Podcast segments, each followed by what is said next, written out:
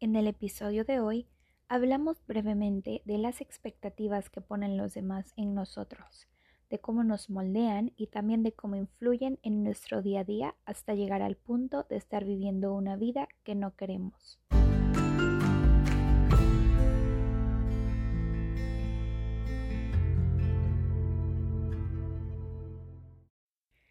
Hey, ¿qué onda? ¿Cómo están? Espero se encuentren súper bien y bienvenidos al quinto episodio de un podcast perfectamente imperfecto. Como mencioné anteriormente, el día de hoy hablaremos de las expectativas. Pero en esta ocasión, más allá de las expectativas que nosotros solemos poner en los demás, nos enfocaremos en las expectativas que ponen los demás en nosotros. Pero, ¿qué es tener expectativas? Según la Real Academia de la Lengua Española, una expectativa es la esperanza de realizar y conseguir algo, y también es la posibilidad razonable de que algo suceda. Las expectativas son las ideas que tenemos de cómo una persona de nuestro ambiente social se va a comportar en un futuro o ante una situación determinada. En este caso, son las ideas que los demás ponen en nosotros estamos conscientes de que las personas que están a nuestro alrededor quieren lo mejor para nosotros, pero junto con sus deseos, por más buenos y positivos que sean, también se encuentran sus expectativas. La mayoría de nuestro entorno tiene expectativas sobre nosotros, acerca de cómo deberíamos actuar, comportarnos e incluso de lo que deberíamos lograr en la vida, y las cosas que deberíamos hacer para ser exitosos, además de lo que se supone deberíamos aspirar somos en gran medida el resultado de un moldeamiento continuo, y esto va desde nuestra infancia. Nuestros padres, nuestra pareja, nuestros amigos, etc., tienen determinadas expectativas sobre nuestra persona. En ocasiones serán expresadas de forma clara a través de lo que nos digan y otras serán de forma implícita. Sin embargo, estas influyen en nuestro comportamiento a lo largo de la vida ya que conforme pasa el tiempo estamos inconscientemente enfocados en dar una imagen hacia los demás y trabajamos día a día para mantenerla, para que no se sientan decepcionadas con nosotros. Pero, ¿hasta qué punto puede influir en nuestra vida? Si nosotros comenzamos a seguir las expectativas de los demás, esto conlleva a perder nuestra personalidad y originalidad como individuo. Sé y estoy consciente de que todos en algún punto tenemos que luchar contra la vergüenza y el miedo de no estar a las expectativas de los demás, sentirnos avergonzados porque no logramos lo que los demás querían, avergonzados porque no estamos a la altura de lo que quieren percibir sobre nosotros, sentir miedo porque nos pueden criticar o juzgar si no nos comportamos como la sociedad quiere sentir miedo porque no satisfacemos las ideas de los demás y sentir miedo porque creemos que si elegimos pensar diferente, nuestro sentido de pertenencia puede verse afectado. Estas emociones aparecen cuando nosotros estamos constantemente viviendo una vida que se doblega a su entorno, es decir, actúa como tú quieres que sea para sentir esa adaptación social y sentir que pertenezco. Ojo, es muy normal que cuando somos más pequeños nos dejamos guiar por los demás, Recuerda que así como nosotros influimos en los demás, los demás también influyen en nosotros.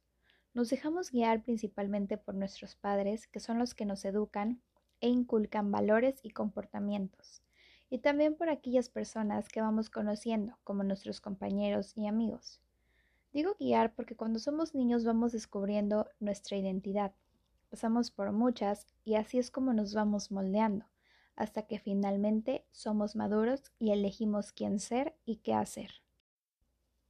Pero cuando crecemos y maduramos, la realidad es que no podemos adaptarnos a todo el mundo, ni siquiera a nuestros padres. Sé que lo que más nos preocupa en algún punto es lo que piensen nuestros padres de nosotros y es completamente normal. Nuestros padres son los que han estado ahí para nosotros y nuestro principal miedo es defraudarlos. Pero si algo he aprendido es que no nacimos para agradar a todo el mundo y que tampoco es nuestra obligación cumplir con las expectativas de los demás. Abandonemos la necesidad de agradar y cumplir con todos y buscar la perfección. ¿Es difícil? Sí, porque imagínate cuánto tiempo hemos decidido actuar de determinada manera, pero llega un día en donde tal vez nos preguntemos, ¿qué hay de lo que yo quiero ser y cómo yo quiero actuar? Y es ahí donde te das cuenta de que necesitas parar y dejar de adaptarte a todo y a todos. En donde lo más importante aquí es lo que pienses acerca de ti mismo y en lo que quieres para tu vida. Sé que nuestros papás y nuestros amigos opinarán acerca de lo que ellos consideren mejor y consideran pertinente, pero ahí es donde nosotros debemos sacar nuestro coraje interno y decir, agradezco lo que tú opines, quieras o desees acerca de mí o esta situación, pero no me pertenece, son tus expectativas, no son mías. Gracias, pero yo tengo el poder de elegir lo que considero mejor para mí. Y quiero hacer el énfasis en que tenemos el poder de elegir, porque es algo maravilloso. El hecho de decirte a ti mismo que tienes el poder de elegir lo que desees, cómo quieres ser y lo que quieres hacer. Te da un sentimiento de liberación cañón. Y más porque dejamos de sentir miedo por mostrarnos como queremos o como siempre hemos querido, y dejamos de sentir vergüenza porque ya no estamos para agradar a los demás. Preocupémonos más por cómo nos sentimos y menos por lo que pueda pensar la gente. Si no lo hacemos, tarde o temprano acabaremos frustrados viviendo una vida que no queremos. Y en serio esto lo he visto hasta en la escuela. Por ejemplo, cuando un maestro pone tantas expectativas en ti, que eres el que sacará pro 10, el que eres el más inteligente o el que de seguro hará cosas grandiosas terminando la universidad. Pero ojo, grandiosas respecto a lo que él supone.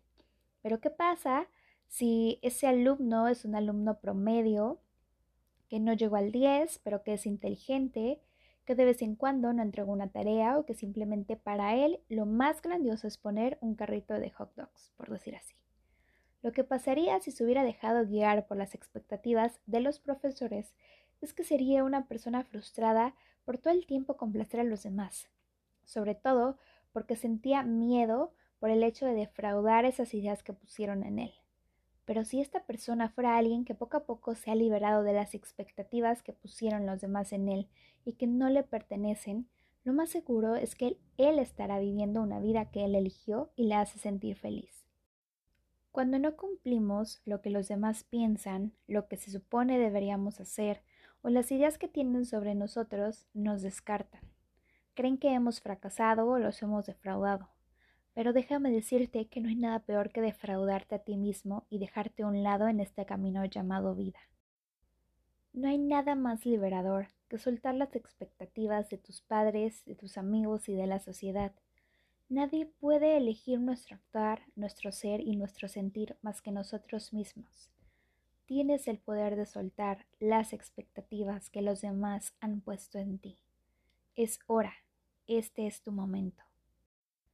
Es momento de despedirme. Espero de todo corazón que te haya gustado el episodio de hoy. Recuerda que si te gustó me apoyarías compartiendo y si quieres saber más de mí te invito a que me sigas en With Love Karen para permanecer más en contacto. Recuerda que eres perfectamente imperfecto. Bye bye.